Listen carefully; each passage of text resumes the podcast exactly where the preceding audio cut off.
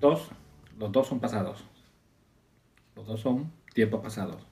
Pero depende si el periodo de tiempo del contexto en el que estás hablando ha terminado o no. So this is Jose explaining to me for the umpteenth time um, the difference between the past tenses of the uh, preterito and perfecto. We were talking about what we had done that morning, uh, which was actually we went to see the Pantheon, El Panteón, which is a kind of uh, chapel in Madrid where there are lots of uh, prime ministers buried.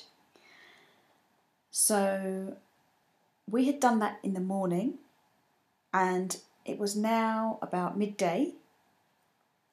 So I was saying, playing devil's advocate a little bit, but also thinking I was being quite clever um, because we had done that in the morning.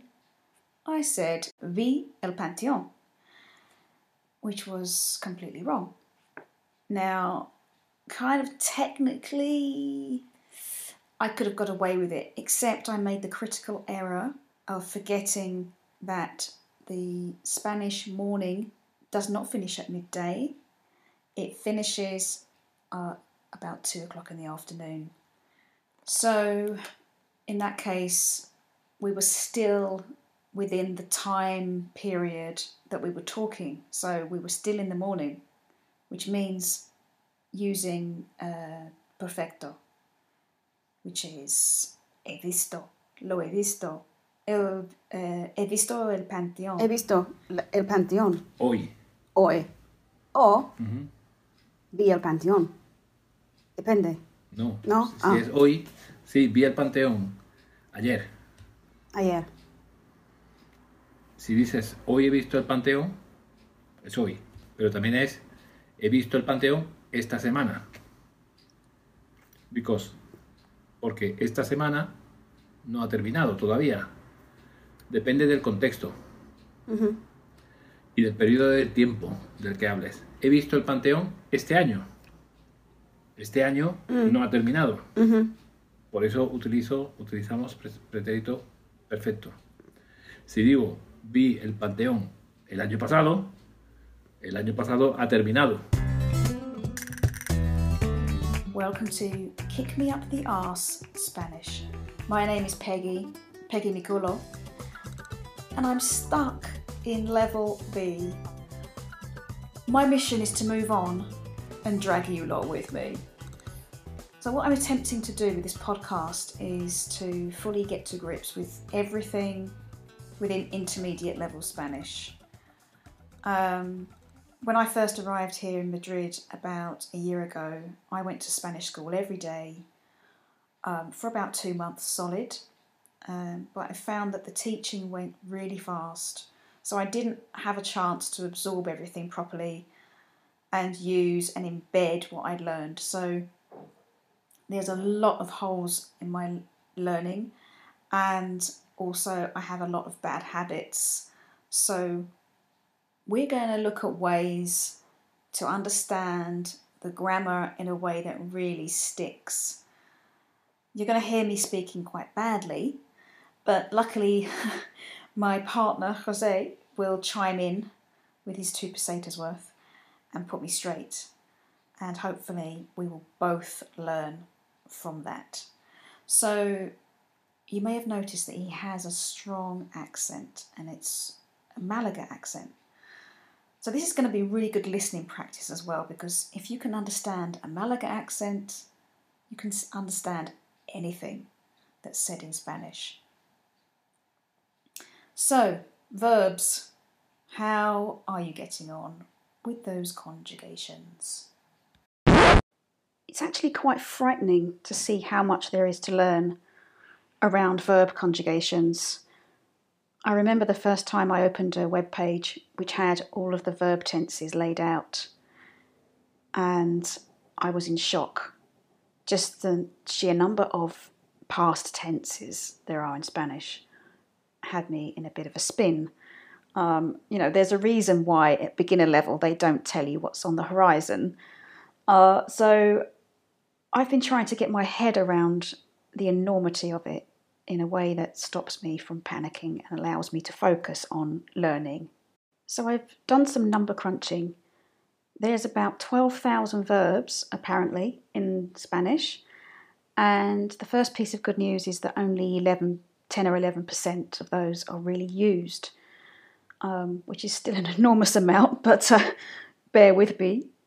Um, there are 241 patterns of verbs.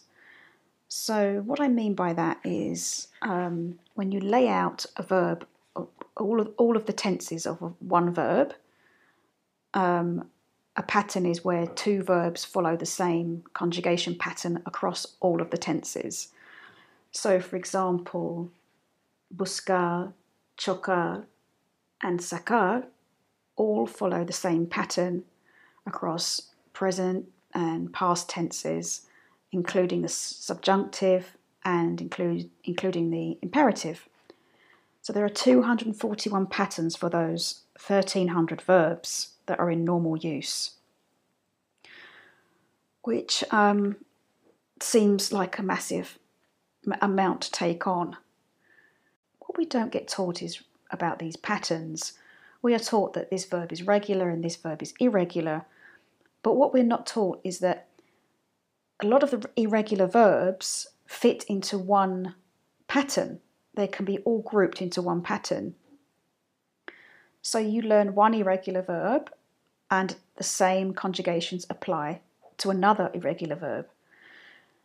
So the really good news is that out of those 1300 verbs, 56% of them follow exactly the same pattern. It's a regular pattern, but that covers 50 56% of all the verbs that you need to know. Um, so that just takes a whole weight off the shoulders when you realize that.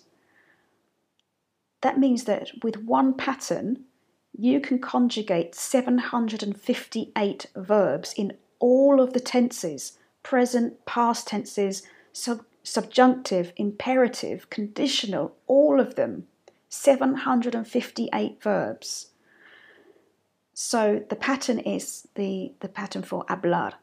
So if you learn the conjugations for hablar, you have covered 758 verbs. It gets even better. If you learn the top six patterns, you have covered 74% of the 1300 verbs. If you learn the top 10 patterns, you know 81.5% of those 1300 verbs. So, an example of, of a verb pattern would be uh, the second most popular verb pattern, which is still an AR ending verb. So, at the top, you've got hablar, the hablar pattern, which covers off 56%. The second most popular pattern is still an AR verb, and that pattern covers off verbs like buscar, chocar, and sacar. They all follow the same conjugations across all of the tenses. So, where am I going with all of this?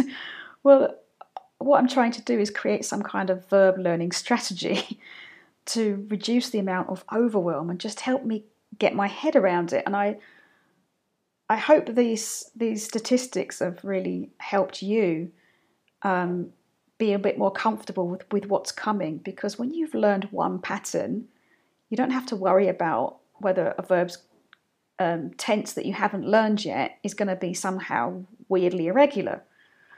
Um, so let's um, let's see how it goes. Tan, tanto, tanta, tantos, tantas. We're going to talk about similes and using tan and tanto. Uh, are you as cool as a cucumber? Actually, the Spanish have their own cucumber simile. Um, is um, algo es rápido como un pepino. Well, that's what Jose told me anyway. Um, I haven't actually seen any evidence that this is actually used, other than one clip that I found on YouTube. See if you can understand what this TV presenter is talking about. Y en el Gran Premio de Fórmula 1, el primer Gran Premio de Fórmula 1, el de Australia, que se está disputando en este momento, la clasificación está Baton primero, sigue primero, Vettel, Barrichello, Kubica y quinto Alonso. Massa ha tenido que abandonar. Y el que está siendo el más rápido es Kubica, por cierto. Así que es el que va, pues, eh, como, como si fuera un, un, un, un pepino. So it sounds like pepino is a double entendre, so be careful how you use that word. So using tan plus como, you could say alguien, uh, alguien es tan rápido como un pepino. Someone is so fast like a cucumber. Um, English translate the English translation would be someone is as fast as a cucumber. Um, but in my head, I like to think of the word tan as so because it makes more sense to me. I don't know why. So, es tan rápido como un pepino. Someone is so fast, like a cucumber. Um, another example, alguien es tan lento como un tortuga. Um, algo es tan duro como diamante. Algo es tan blanco como nieve. Algo es tan ligero como una pluma. Es tan bueno como pan. There's an expression um, when you talk about someone who is a really good person, you can say, es tan bueno como un trozo de pan. It means they're an excellent person. So all of these examples use adjectives. So when you use the, word tan, um, like in these similes, it's always with adjectives. Tan is always for adjectives. And tan, tanto, tantas, tantos, there's always the expectation of something coming, like some kind of comparison or consequence, which is why they're always used with como or que. Um, so tanto and tanta, tantos, tantas, they are used with nouns, quantifiable nouns, because it means so many or so much, or as many or as much. So is usually with comparisons like esa casa tiene tantos dormitorios como la anterior. So it means as. So this house has as many bedrooms as the previous one. So you have tantos o tanto o tanta o tantas, something como. The something is a noun, a quantifiable noun. So you could say, no he visto tantas películas como Jose. I haven't seen as many films as Jose, which is very, very true. Um, or you could say, no tenemos tantos problemas como ellos. We don't have as many problems as they do. Um, tantos problemas porque problemas, problema es masculino. So with verbs, the structure is slightly different when you're making comparisons. Um, tanto como, uh, those two words are together. So, for example, nadie come tanto como Jose. So, nobody eats as much as Jose. No viajo tanto como quiero. I don't travel as much as I like, I want to. Um, no viajo tanto como quiero. Uh, aquí la gente bebe tanto como en España. Here the people drink as much as in Spain. So once you've uh, learned how to use tan and tanto with como, you can then take it on a step and start to use it with que to make conclusions instead of comparisons. So, for example, um, he comido tanto queso que no me puedo mover, which means I have eaten so much cheese that I can't move. Or había tantas dulces que los niños no querían irse. There were so many sweets that the children did not want to leave. O tengo tanta hambre que me comería un elefante. I'm so hungry that I could eat an elephant. So that draws to a conclusion the first uh, real episode of Kick Me Up the Arse Spanish. Next week I'll be coming and going, so I hope to see you there. Eh, so, adiós, uh, nos vemos, hasta pronto, hasta la próxima y hasta luego.